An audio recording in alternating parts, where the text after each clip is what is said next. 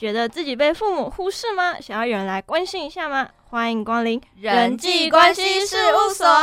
我是主持人小鱼，我是主持人美乐。那这次呢是我们的第三集节目啦。那这次的主题呢是忽视。哎，通常呢有那种兄弟姐妹的那种家庭啊，我觉得会比较常遇到说有就是父母给予的爱啊不太平均，比如说可能对妹妹比较宠爱啊，或者是把比较多的心力放在姐姐身上，然后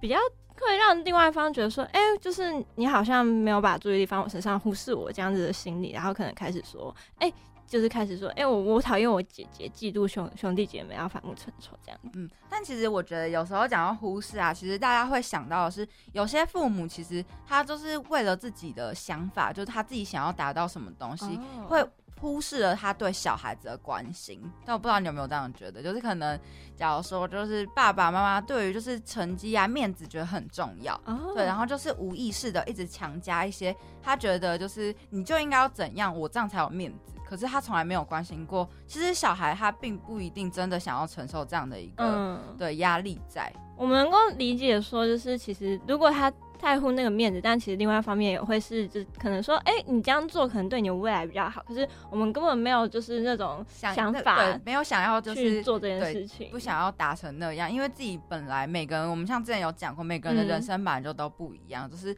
不一定是成绩最重要，所以并不觉得说，就是你一定希望我要成绩好，我就一定要成绩好才是你的好女儿、好儿子。我觉得说我自己也有自身的亮点，而且你不应该去忽视我这些亮点，你应该去就是去发。发掘我那些小小的亮点，然后这样子才会就是有一个良好的家庭关系，然后大家也会才会就是这样和谐。那对我们这样的 OP 大概就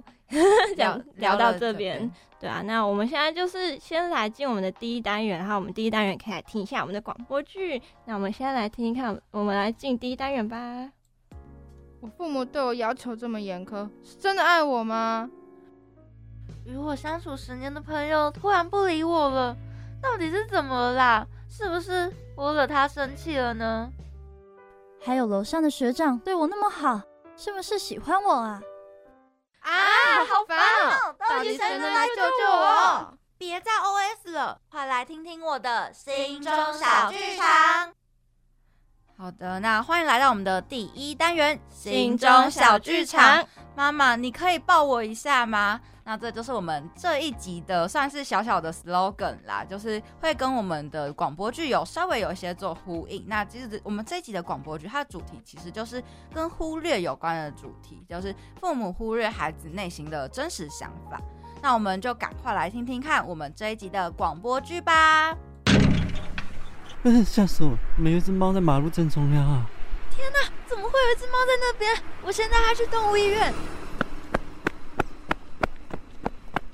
医生，医生，它看起来可能怀孕了，而且它脚受伤，我建议你把它留下来照顾。好，我会照顾好它的。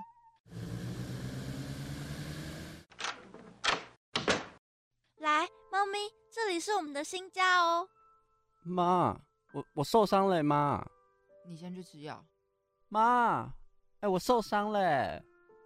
来。乖，猫咪看我哦，你怎么了？喂，医生，现在猫咪有点不舒服啦。什么？你说它快生了？妈，妈，我受伤了，你可不可以关心我一下，妈？我帮你打给你爸，跟他说。来，猫咪加油，小猫快出来了。来，加油加油，快点。我我受伤了，你可不可以关心我一下，妈？我只是让你抱我一下。也不可以吗？要不是你被诊断出精神异常，你觉得我这一生会被你毁成这样子吗？那你就不要生我啊！哎，阿眼，你想干嘛？你走开，放开我！妈，我到底做错什么？为什么连抱我一下都不肯啊？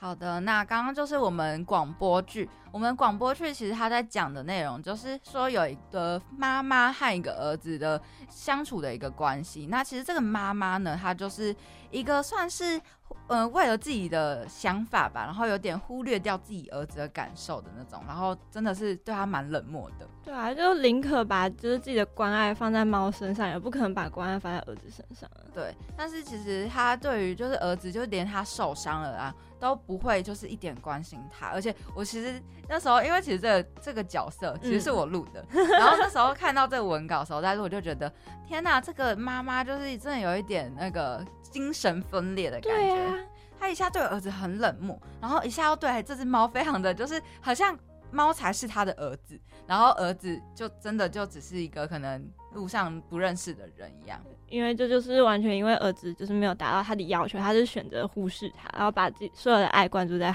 那个猫身上。对，然后就讲到，其实我们忽略这个主题是，有时候父母就是会比较过度于就是执着在他想要看到的东西，嗯，然后因为小孩没有达到他，他们就选择忽略，因为就是没有办法达到我要求，那我就不要就是就不要你这样，对，不要你的那种感觉。可是每个小孩其实都是父母就是。花花了很多心血，然后培育生下来，然后培育他长大的。我觉得儿子多少心里也会有一点，你知道难过在，毕竟他已经很努力，对他已经很努力，然后爱你疼你的妈妈，竟然就是因只因为达不到他的要求而对他这么冷漠。啊，就感觉刚刚听到那个广播剧，虽然是有点小小的，就是夸张，就是儿子和猫的这样对比，但是我觉得这样子很，就是充分感觉到说，就是妈妈还是真的就是狠下心来，就是无视儿子，就就说，哎，就是你不能，就是因为好像他。他是那个妈妈是就是有一个爸爸这个角色，对，然后这个爸爸就是很希望就是儿子有一个好成绩，可是就是妈妈没有把他教好，然后导致儿子考那么就是差，这是爸爸的想法。然后妈妈就是因为儿子考这么差，没办法挽回爸爸，所以就会觉得说你这个人很没用，就是这个儿子很没用，所以我就不打算就是把爱放在你身上，嗯，而且对，嗯，反而把爱放在。那个猫身上，就是把他对儿子原本应该要有的关爱，全部加在这个猫咪的身上。那其实我觉得这个主题不单只是聊我们的忽略小孩的感受，其实还有一个就是家暴吧。因为其实像他的父母，虽然我们没有把这个广播剧弄下来，但是他其实因为妈妈承受的压力是爸爸儿子没办法达到父母的期望，然后父亲就把这样的压力强加在妈妈身上，然后妈妈也没有地方发泄，所以只好强加在就是儿子身上，反而变成一个很不太好的恶性循环。对，那我们聊了这么多，就是关于我们这一集的主题。那我们其实也有收集一些来自听众朋友的一些案例，那我们觉得其实这些主这些案例啊，跟我们的主题是蛮有相关性的，所以就想在这边节目上来分享一下大家对于这个的看法。那如果有其他相关烦恼的观众，如果也可以参考看看我们这些给的一些意见，或者是他们的故事。对，那我们给的意见其实都是一些我们自身的意见，那每个人的情况都会有所不同，所以就是做参考这样子。那第一个案例呢，就是他说，因为他家里有一个妹妹，嗯，然后妈妈或爸爸呢都对妹妹比较好，好难过。哦这感觉就很容易发生呢，也就是说，哎，就是哎，就是妹妹就可能比较乖比较好，然后妈妈觉得，哎，就是一天到晚都在讲妹妹比较好这样的。然后我觉得，如果你遇到这样的状况，我觉得你可以很认真跟妈妈说，就是我好像真的感觉到说你对妹妹比较好，然后我觉得。我好像有点被小忽视，就是希望你可不可以把一些注意力放在我身上，然后搞不好这样子妈妈就会比较认真听你的话，然后会注意一下说，哎，可能就是偶尔想起姐姐的好啊，然后就是开始夸奖姐姐，就比较不会达到忽视这样的感觉。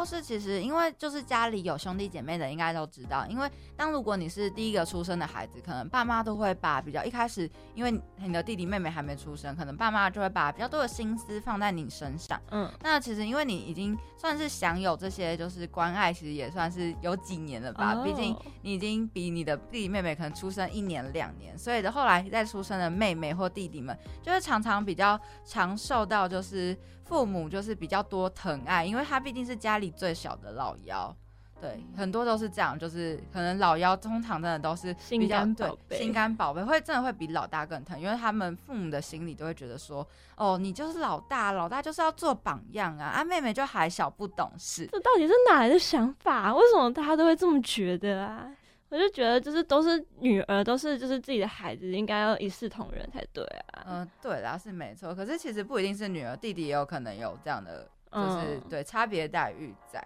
对，那再来呢，就是如果有这些问题的人，其实都可以参考看，就可以其实可以就是理性的跟父母沟通，因为我觉得父母的爱都应该是要平均，就是平分给大家，否则就是你多少都会难免心里会有一些不平衡在，一定会的。对。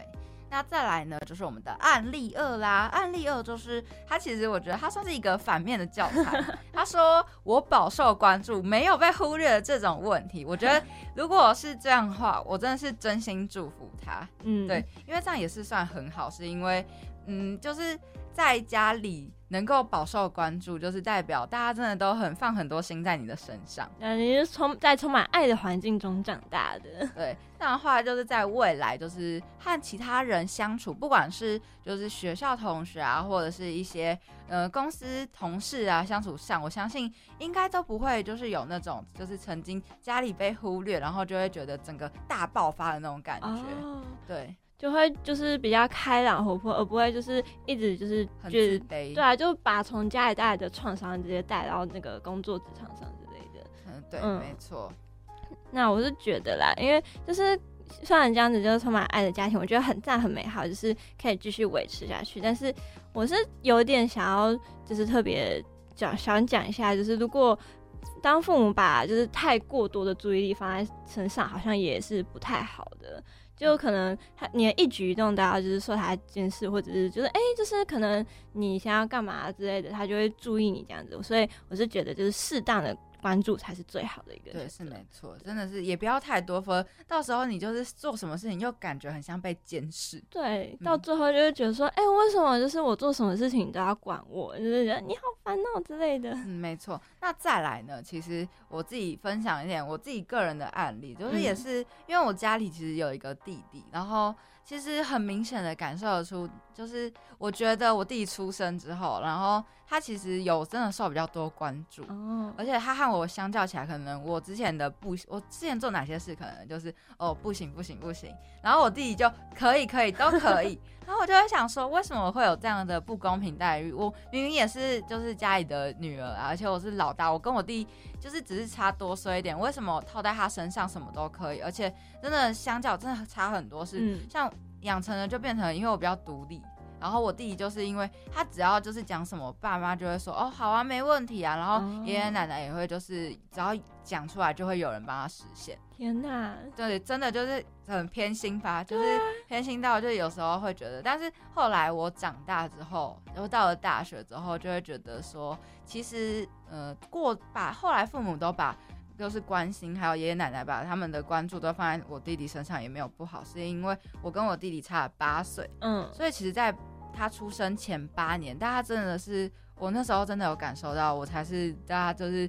备受关注，然后捧在手心上的那个掌上明珠。哦，就是你想要学什么才艺、什么东西，然后父母都会就是准许你去学，所以你是不是觉得说，就是哎，我前面其实享受了这些就是待遇，然后。没关系啊，弟弟他比我晚八年出生，对对对，那就把关注给他。没错，就是有这种感觉，所以后来就对于就是这种，嗯，就是有点偏心感或有点小忽略感，就是慢慢的放下。毕竟现在就是我觉得长大之后你也不会想要太多关注，对，像对吧对吧？就会想独立，就是哎，就是我做什么事情我会跟你讲，但是就是希望你不要再。过度关注我，我觉得这样也是一个蛮好的一个想法。就算不能改变父母，但是可以改变自己的思维。对对。但还有一个小小事，其实我还是某方面来说，还是希望多关心我一点，因为其实我有就是相比之下就有差是。呃，在某一件事发生之前，其实家里都会有人，然后来督促我说啊，你几点要怎样怎样。然后对我来说，其实那是一种关心，因为会关心我的情绪，关心我怎样。然后自从就是呃妈妈过世之后呢，我爸真的就是不太关心我的那种人。哦。他不会关心我的情绪，虽然这样讲不太好，但是事实就是这样。他其实蛮注意他，就跟我觉得跟这个就是故事中的这个。就是情境有一点点像，只是这个主角的妈妈关心的是他的成绩，嗯，但我爸关心的是一些我觉得我不应该，我跟我来说就是没有对我来说。嗯，干我什么事的那种东西，然后他反而不会关心我可能在学校发生什么事啊，然后心情如何。哦，就是他没有关注到你希望他关注到的点，嗯，没错，所以我就觉得有点，还是有点觉得被忽略的感觉。哦，就是就是以前妈妈在的时候，那些就是微小的小关心，虽然以前觉得就是哦，就是很平常、很微不足道，但是当你就是失出的时候，你就会觉得说，哎，我好需要那些关心，拜托回来。对对对，会希望人家多关心我一点。不知道小鱼会不会喜欢人家关心你的心情？我会喜欢，因为有时候虽然我是独生女，但是就是有时候我会跟我妈，因为我算是一种有话直说的人，所以我会常常跟我妈吵架。虽然是越说吵架感情越好，但是有时候真的吵凶了的话，真的就是瞬间那个关心，她可能会停掉了一两天。我那时候。就会特别怀念，就说：“哎，我就反反而是换我去拉着我妈，说妈，你来关心我一下啦。”哦，这样哎，还蛮特别的。我觉得我们算是很喜欢被人家关心，因为我相信很多大学生都不太喜欢。就是你到了一定年纪之后，你会觉得那个关心就是有点束缚你，就很像就是上学上一集讲的掌控你的那种感觉。对啊，就是可能会不想要过多的。关心打扰，对，因为可能大家就越长大越说我要独立，所以就是我我不需要你就太过关注。那我自己的想法是说，因为我们现在处于一个青少年吧，就是二十几岁，算是一个就是还不算成人，但是也还不算小孩中间。我就觉得趁这个时间，我可以多获得我父母的关心。等到长大，你要是就是要需要你妈这样就是关心你，可能会被别人说妈宝，所以我觉得趁这段时间赶快争取争取关心。是没错，好像。如果你到了三四十岁，爸妈还是对你一直非常的就是哎，问你这样的关心的，多多关注你的话，可能也会真的会被大家觉得很奇怪。所以就是趁时间还还青春的时候，赶快争取这个关心，然后让就是自己就是沉浸在妈妈的怀抱当中，我觉得是很开心的一件事情。没错，好的，那我们其实，在第一单元呢，聊了蛮多关于就是这个被忽略呀，或者是过。或者是他的相反案例，就获得过多的关注的这些实例探讨。那接着呢，我们就会进入我们的第二单元，会有其他的专家来为我们讲解一些，就是实，就是一些告诉你该怎么办才好的一些实例哦。为什么阿姨和表哥明明都很在乎对方，却总是要装作不在乎啊？到底是为什么啊？还有还有，为什么明明互看不顺眼，却要装作一副好姐妹的样子啊？有个塑胶，很难懂哎。我我也搞不懂哎，人与人的关系错综复杂，所以就请专家来替我们解答各种疑惑吧。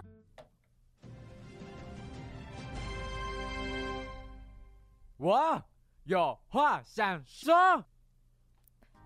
那再欢迎来到我们的第二单元，有话想说。我们这个单元呢是要来说一些就是专家学者的一些就是小意见、小建议。没错，这部分是我们自己去网络上找到的一些，我们是有尽量找说就是跟就是心理学或者什么学有相关的部分。那这边呢，因为刚刚讲到是跟心理学有相关嘛，那这边有一个心理学的智商师，就是他讲一句话说，以他的观察。若原生家庭呢缺乏爱的滋养，这样的家庭养出的孩子通常是不懂得爱、不会爱、不理解爱的，也就是对爱的能力的匮乏。而且呢，他也整理出了以下就是缺爱的孩子会出现几种性格特征。对，没错。那首先第一个性格特征就是高敏感，那他就是擅长捕捉细节，能够比较细腻感知到他人情绪，或容易被负面情绪所困扰，然后所以他就会做事谨慎小心啊，不断的反复考量。我是觉得，就是能够擅长捕捉细节或者细腻感知他人的情绪这部分是好的，但是容易被负面情绪所困扰，就会觉得，哎，就是有点不太适合，就是不太好啦。因为毕竟被负面情绪给就是你知道影响到，真的会影响很多事情。哎，对啊，因为常常就是负面思考，其实会对就是人的心理上到就是带来就是。不好的影响，没错。那第二点呢，就是我们的多疑心。那多疑心呢，就是对过去的伤害，也就是就是缺乏爱这个伤害会耿耿于怀，然后总是会先指责别人，然后经常因为一个人的一句话，然后脑补出很多的解释。我觉得这个真的是有点太超过，就是多疑的人真的是，呃，我觉得他在人生路上会还蛮痛苦。猜疑就是疯狂猜疑，哎，你这句话到底是什么意思？但其实人家根本没有任何意思。对啊，你不觉得这样就是很就是找自己麻烦吗？其实我以前会这样，但是我现在就是慢慢的就是让自己觉得说就是不要这样子。我觉得我相信你这样讲一句话就就是这个意思。嗯，对我不会去脑补。但我觉得这样很好，对。这样比较不会造成其他困扰，越来越变成完美的自己，开心的自己，对，开心的自己，开心的自己。那再来就讲到会是没有自信，那没有自信呢，他就是要做什么事情前呢，都会先否定自己的能力，预先设想最坏的情况，觉得自己不够完美，认为自己不配得到幸福，我觉得好可怜。我觉得每个人都有那个就是资格得到幸福，不要觉得自己不配得到幸福。对，我也觉得，就算在缺爱的环境下长大的小孩，也是有资格得到幸福。只要生在这个世界上，所有人都有资格找到幸福，一定的，就是这是人与生俱来就有的权利。没错，对，那就是不要就是否定自己的能力啊，就是要是你冲的话，可能你会做的很好，也说不定。好的，没错没错。那来到我们的就是下一点呢，就是缺乏安全感，然后这就是会导致得失心重，然后害怕改变，不论是对熟悉的人还是陌生人，都会想尽各种办法，透过各种方方式来证明自己，然后并且在生活中非常需要他人的正面回馈。嗯。我觉得得失心太重啊，其实对生活影响就是也是还蛮大的，然后害怕改变也是，因为其实你的人生中每过一个阶段，就是不断的在改变，一定都要改变。对，所以就是其实我觉得面对这样的一件，就是面对改变，要勇于面对它，而不是去害怕它，应该要战胜这个。改变的这件事情，我觉得是可以害怕，但是你还是要有那个推力，就是对对，你可以害怕，害怕当然是人之常情，人在一个就是陌生的环境或者怎样都一定会害怕嘛。但是我觉得你要有那个冲劲去，就是我就是要打破它，我就是要改变自己。嗯，对，我觉得这样才是一个很很好的一个想法啦。没错，那这些特征呢，就是当具体深入到日常生活当中的话，会出现三种人格的状态哦。对，那首先呢，第一个就是来讲说跟爱情相关的 状态会怎么样？嗯，那这样种就是这样的人格特质呢，会导致追逐爱的时候是讨好型的人格。对，那对讨好型的人格到底是怎样呢？就是对爱呢会极端的渴望，好渴望，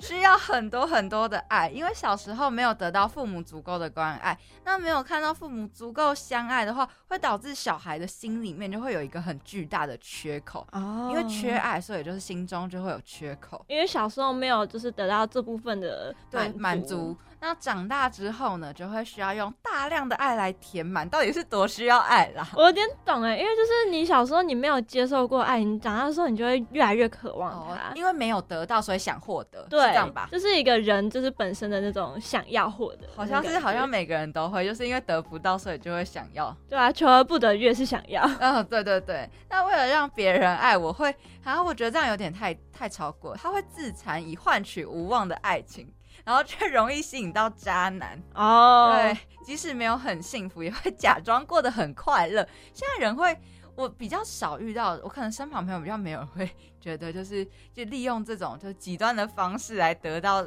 就是爱情，然后吸引渣男的啦。我朋友有遇到过，真的假的？但他那个就是那个案件，其实一开始就是没有这么凄惨。他一开始其实他们两个是相爱是情侣，但最后就是。可能就是男生想要分手，可是女生就觉得说这个男生就是我很喜欢他，就是我想跟他一直在一起。然后女生就是不惜变成就是哦，就是对，嗯，了解，大概懂那种，嗯，就是这种这种已经比比自残还要就是感觉还要再超更超过一点的，而且是。作践自己，我觉得真的很不。我也觉得很不行哎。那再来就是讲到，其实这是弗洛伊德他心理学家他曾经提出的一个理论，叫做移情作用，意思就是把过去生命中重要人物的情感啊转移到现在遇到的人身上。那如果把爱人当做救世主，就会希望对方无条件的接受自己，却忽略了他其实没有义务需要替你对背你原生家庭导致你的这个心理创伤。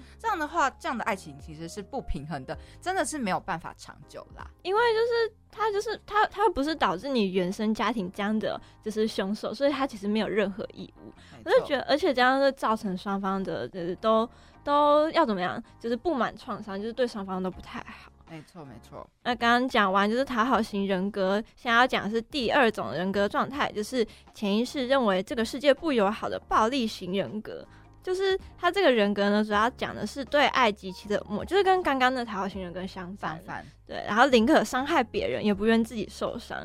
哎，这部分宁可伤害别人，不愿自己受伤，为什么要把就是伤害强加在别人身上？这样有点就是太过分，你自己得不到，然后还要就是害别人。我是他可能就是因为他本来就没有什么爱了，所以他就哎不行，我我已经没爱了，我没有你也不能，对你不要再伤害我，就是就是我没有你就别想得到这样子。对对对，而且因为刚刚有讲到说他从小就没得到足够的爱，所以他就不理解爱，所以没有看过爱是什么样子的，所以没有办法体会啊爱人和被爱的这种感觉。所以当有有人就是跟他讲说哎我爱你，或者就说哎我很喜欢你，会。出现排斥或抗拒的行为反应，然后认为自己无法承担别人的爱，觉得爱是一种负担呢。哦，我觉得真的是爱，其实不是负担，爱是甜蜜的负担。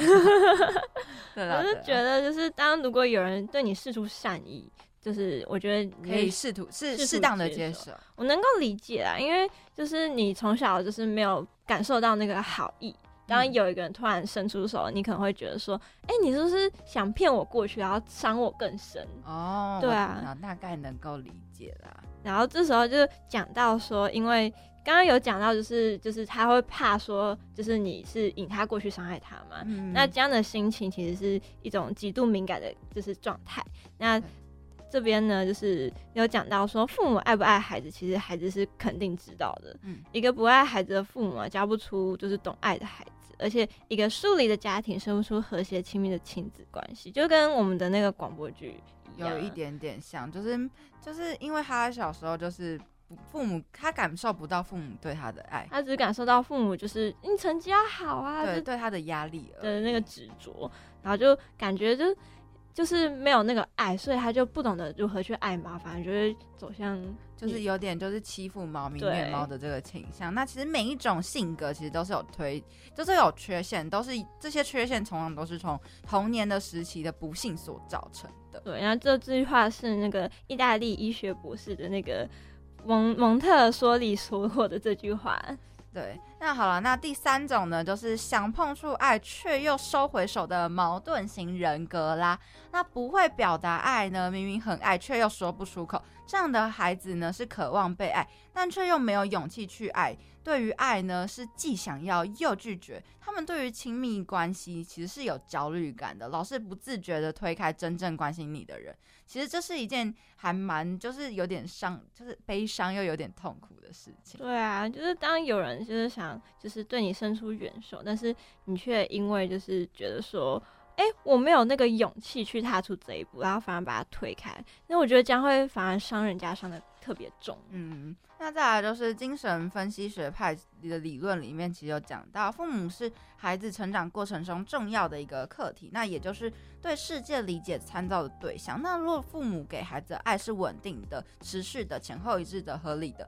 那这个孩子呢，他就可以在这之中体验到这个安全感，那生延伸出对这个世界的信任，然后也可以感受到自我价值以及对这个未来的可控制感。哦，就感觉说，就是哎，你是持续这样子给我，不会让我觉得说，哎，我现在有很多，然后又没有这样子。就感觉就是可以对外可以控制，那这部分呢，就是讲到这边那下面呢有一个谎言，就是大家一定常常听到，就是没有父母不爱自己的孩子。那实际上这个谎言其实很容易就是被扳倒啦，就是我们只要找出一个就是就是一个举例就可以就是断言说这个谎言其实是就是常常会发生这件事情。所以那这个谎言其实是很可怕的一件事情，比如说就是。父母就是常常听到说父母会有虐待孩子的一些案件，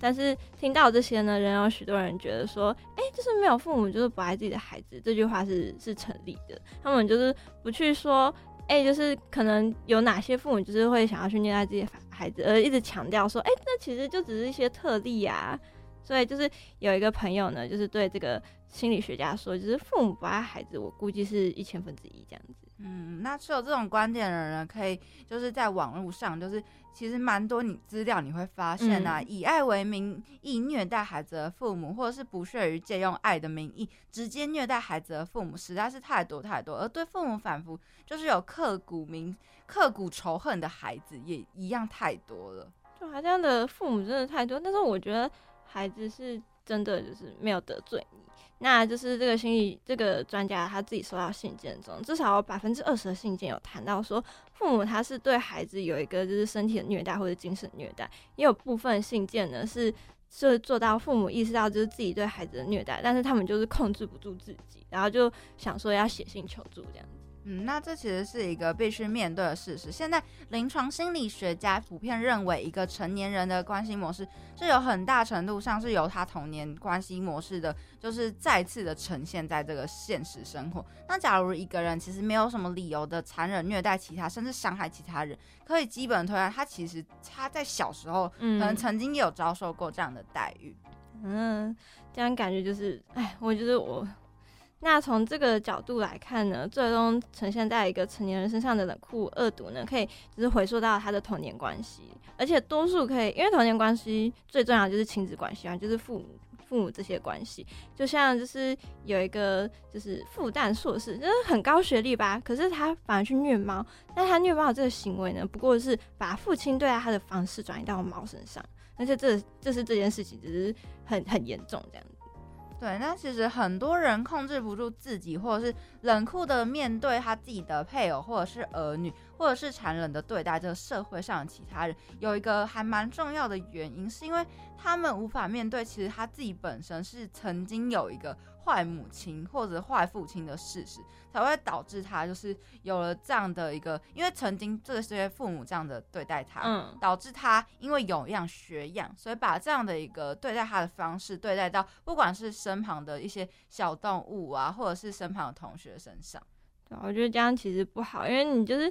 哎，他其实不愿意承认说，就是自己的父母其实对待自己是不好的，他不愿意承认这件事情。但是其实我们现在的社会就是有讲求孝道，但我觉得就是父母虐待自己这件事情呢，我们不需要认为说父母是对的，这种理性上的接受呢，就是不能呢抑制住他那个情感上的仇恨。然后父母呢，我们从小接受的教育就是我们不能恨我们的父母啊，所以他就是会把这种仇恨，也就是刚刚讲到转移到一些就是小狗小猫，或者是转移到自己身旁的一些朋友啊，或者是配偶这样子。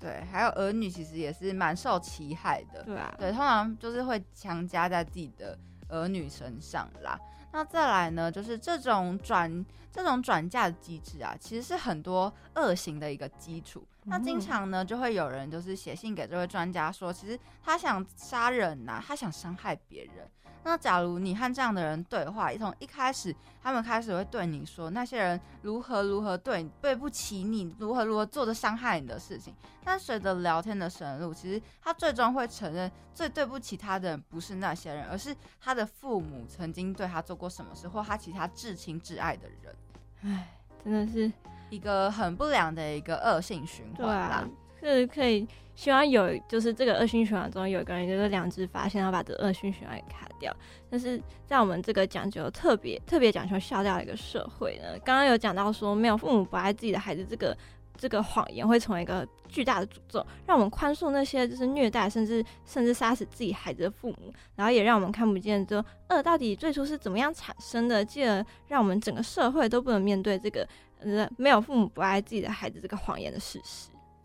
没错。那其实，在这一点上面呢，我们需要向欧美国家的人学习啦。他们呢，有一个比较成熟的社会体系来监控父母对待孩子的方式啊，或者是以及。剥夺、剥略的严重不合格的父母的抚养权。那心理师呢？他其实有这样说过：切记要成为好的父母，也是需要学习的。对我真的觉得要成为一个好父母，真的需要学习。为什么成为父母真的不用考什么证照或者考试之类的？但是其实，哎，我觉得父母。父母的学习方式不是用考证到，而是从他生活中去学习、去看、探索。哦，对，因为其实考证到有点太夸张。你知道，呃，我其实有一个家亲戚，他其实就是看着书上在教，就照顾小孩，那其实也并没有比较好。哦，真的吗？对啊，因为你会反而拘泥于书上教你怎么样教小孩。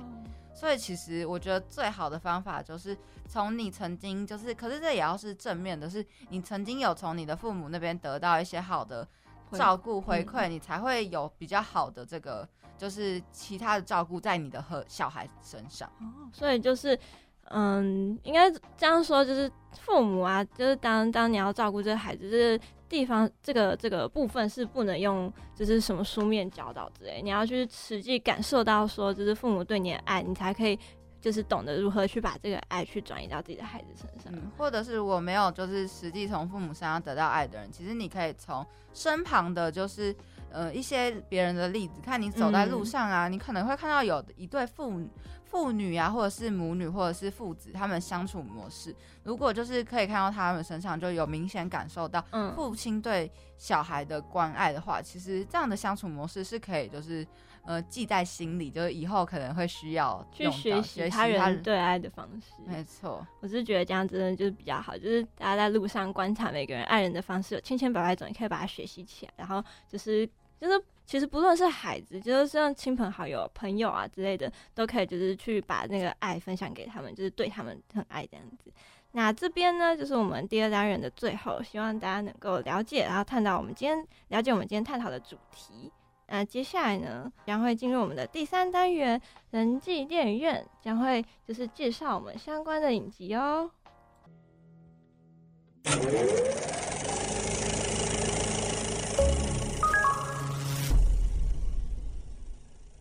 各位听众朋友，大家好，欢迎来到人际电影院。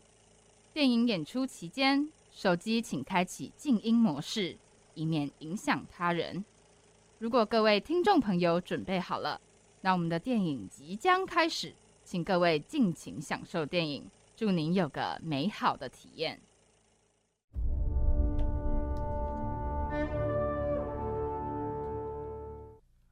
欢迎来到我们的第三单元人际电影院。对，那人际电影院这一集其实要分享的影集呢，就是跟我们广播剧的影集其实是同一个故事的，那就是《你的孩子不是你的孩子》的里面的小小一小影集是《猫的孩子》。那这个故事呢，其实就在讲即将考大学的高中生钟国演，那我们称他为小演。那他由于成绩呢不够顶尖，所以他不时呢会受到家教老师的责备啊。而且他母亲就是小圆妈，就大家都称她小圆妈。她面临了就是丈夫钟家宏，就是小，就是阿演的爸爸，嗯，外遇真的很糟糕，然后又。遇到他，其实在家里的就是处境其实蛮糟的，是他被他的大嫂给欺负，那遭到失智的这个公公啊，就性骚扰的困扰，真的超夸张的。你有看到那一幕？有，我有看到。他其实就是就失智，然后就是好心想要帮他的，就是。就是公公打那个帮他就是洗澡，然后竟然被他遭他性骚扰，我真的有点傻眼哎！而且他大嫂还是因为就是知道公公的这个坏习惯，对，这才叫他就是那个小圆妈去帮公公洗澡，他还不跟小圆妈讲哎！我觉得这个真的是超级过分，就是他受到多方的打压了，对，那才会把这些就是一些心理上的压力啊，就是转而把这些转换成。能够期望自己的儿子能够就是出头天，他就不需要再承受这一些就是一些不不公平的对待，那却因此呢让阿燕受到更大的压力，让他其实没有找不到地方可以宣泄。那某天晚上呢，其实阿燕就将弃猫就是捡回家饲养，那养猫呢反而成为了这个小圆妈的这个爱好。哦，就这样反而就是让小圆妈爱上了猫。那有一天呢，就是阿衍他意外撞见了自优生罗罗志威，然后殴打同学的场景。那这个罗志威他表示说，就是自己可以看到蓝色月亮，然后进入一个平行世界，并表示说，哎，自己在平行世界里殴打最后一名的学生，可以让自己成为第一名。然后他就因为这个规则呢，其实是他自己的啊，所以就是他就劝说说，哎，那阿衍你要不要也找到一个适用自己的一个规则？但是其实我看到听到什么人家讲说什么，我看到蓝色月亮 进入那个平行时空，我只会觉得说。他是不是就是可能对妄想症，可能要去看一下精神科。我反而不会觉得说。哇，好有道理哦！我可能也会看到这个蓝色月亮。唯一零吗？这里就是有一个精神病院，对，可能需要就是请警察来帮忙，就是带他去，可能报个，就是去看个医生之类的，把他带走啊，去去刚刚看一看。那就是因为刚刚有讲到说，因为我们自己都觉得说他就是精可能有精神病嘛，所以就是这边有讲到说之后他的精神状况就变得更加不远。不稳定，然后并且宣称哦自己不断的就是在崩坏，就是其实我也不太懂那种崩坏规则，但是我自己的理解是说他可能就是压力到了一定的顶端，快要宣泄，就是快要毁灭这样子。那这时候呢，就是刚好这段时间小人妈聘请新的家教老师，就是闪闪，她发现说阿眼有那个学习障碍，就是刚刚讲到说他成绩不够顶尖嘛，那。就是这个珊珊呢，她就试图减轻说阿言的学习压力，并且说服就是小圆妈说，哎，让他们不要就是过度的重视儿子的成绩，但是就是没有任何功用。没错，但其实因为阿言呢，就是他还是考最后一名，所以就遭到了这个刚刚有讲到这个精神有点怪怪的这个小薇，然后追打，我真的觉得。好恐怖哦！那那一幕真的有让我吓到，我有吓到，因为他一开始就是用就是很和蔼的那个语气看着他说：“我跟你讲哦，就是怎样怎样聊天很开心。”然后突然就说：“你这次考最后一名吧。”突然暴打他，超超恐怖的，而且他就是笑里藏刀的那种感觉。对啊，我其实有被吓到。其实我这时候就是突然有想到说，他刚刚前面有讲说，就是他的那个平行世界规则，就是暴打最后一名的选择。但是最后呢，阿眼就是。他就是反而以就是砖块重击他，因为毕竟有人打了自己嘛，就是就是会自我防卫，所以就会他就不小心把他打昏了。那这时候因为就是出现事故，所以他爸爸就是出面来处理这件事情，并且要求呢阿衍下次模拟考的时候要满考到满分呢。我觉得这样反而导致他压力更大。对啊，而且两个就是就是爸爸妈妈这样的压力，这样子让阿衍就是有点就是感觉迷失自我，开始精神崩溃。嗯，对啊，然后也因此看上就是蓝色月亮，就觉得很荒谬。我也觉得很荒谬。我觉得这一出戏最让人家觉得恐惧的应该是蓝色月亮。对啊，就是哎，就是一出现一个蓝色月亮，就代表说，呃，这个人的精神感觉就开始崩坏。对啊，月亮就是。嗯，因为被太阳光打到，照理说是黄色月亮。对啊，那出现蓝色月亮，就感觉神经已经有点不太清醒。对对，不太清楚了。对啊，然后这时候，因为就是他神经不太清醒，所以他开始出现一些幻觉，还有记忆障碍。然后他就找到自己的规则，自己的他的规则呢，就是并借由杀猫来疏解自己的压力。然后。在他毒死和淹死一只只的猫之后，他竟然竟然成绩有所好转呢？为什么会成绩有所好转呢？我觉我其实不太懂这种的释放压力。虽然释放压力其实会让就是你的心境有所转换，然后也会让你的成绩变好。哦，就可能就是我的压力有所宣泄，我的心情就就是可以。应该讲说成绩就是影响到一个人的状态，没错。哦，那就是虽然小人妈知道说就是他的虐猫，对啊，开始虐猫，但是他他选择视而不见呢。我想说，哎，成绩成进步，那那就没事啊，对啊。因为虽然对我觉得很夸张，他宁可看他成绩进步，也不愿矫正他虐猫这个人格。对啊，我是觉得说虐猫这件事情比成绩不及格还要严重很多。嗯，那其实这个他的家教老师珊珊，他有注意到阿衍家中的猫就是。越来越少，那他又发现其实阿眼就是似乎有一点精神异常，那建议阿眼呢去看精神科，那反而却被他拒在门外，他还就是咒骂这个老师说干你什么事情的那个，我有点其实蛮意外的。我觉得其实阿眼会这样都是因为他的妈妈导致的。其实他一开始是那种就是懦懦的那种小男生，然后突然间爆发，就是真的吓到，而且他还就大骂说就是干你什么事情，然后真的。那在大考的时候呢，阿衍他其实就不断一直听到猫叫声，而且出现幻觉，导致他的成绩就是其实是一塌糊涂的。那为了准备这个职考呢，小圆妈她又为阿眼报名了补习班，但她不但没有改善成绩，她反而面临就是更严酷的体罚，因为在小圆妈眼里，就是体罚才能让成绩更进步。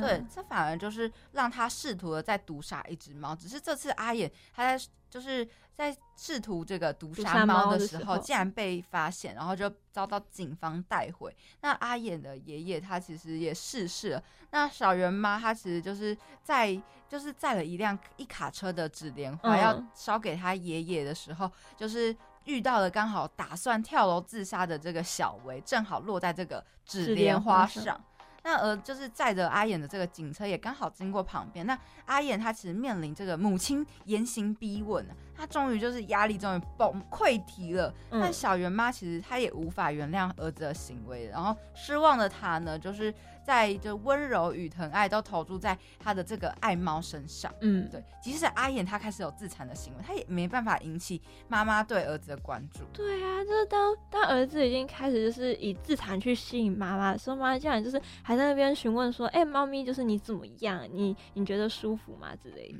那逼着阿衍，他就是试图就是想要就是弑杀他的母亲。那嗯在猫产下幼子之后，母子俩反而就是相视而笑，并试图就是修复彼此的关系。其实到最后，从某方面来说，算是好的结局。而且，其实我觉得小圆妈她其实也算是从家暴的这个嗯这个影响下有逃脱出来，因为她后来是和她爸爸就是离婚了。哦，对，然后让阿衍最后他也就是看开了，就嗯让阿衍改学水电呐、改善了这个与母亲的关系。就是其实就讲到我们之前的就第二集说的，就是自己的人生自己做主。其实小孩不一定要依靠成绩才能爬上天，其实他有一技之长也是很好的。像是最后阿燕改学水电，就是也是可以，就是有一个一技之长，然后也可以养家糊口。对，没错。那我觉得就是当妈妈就是就是离婚的那一刻，我觉得就是这个恶性循环的一个终结。对，我觉得他妈妈做的很不错。那在故事的最后呢，阿言为这个小薇说：“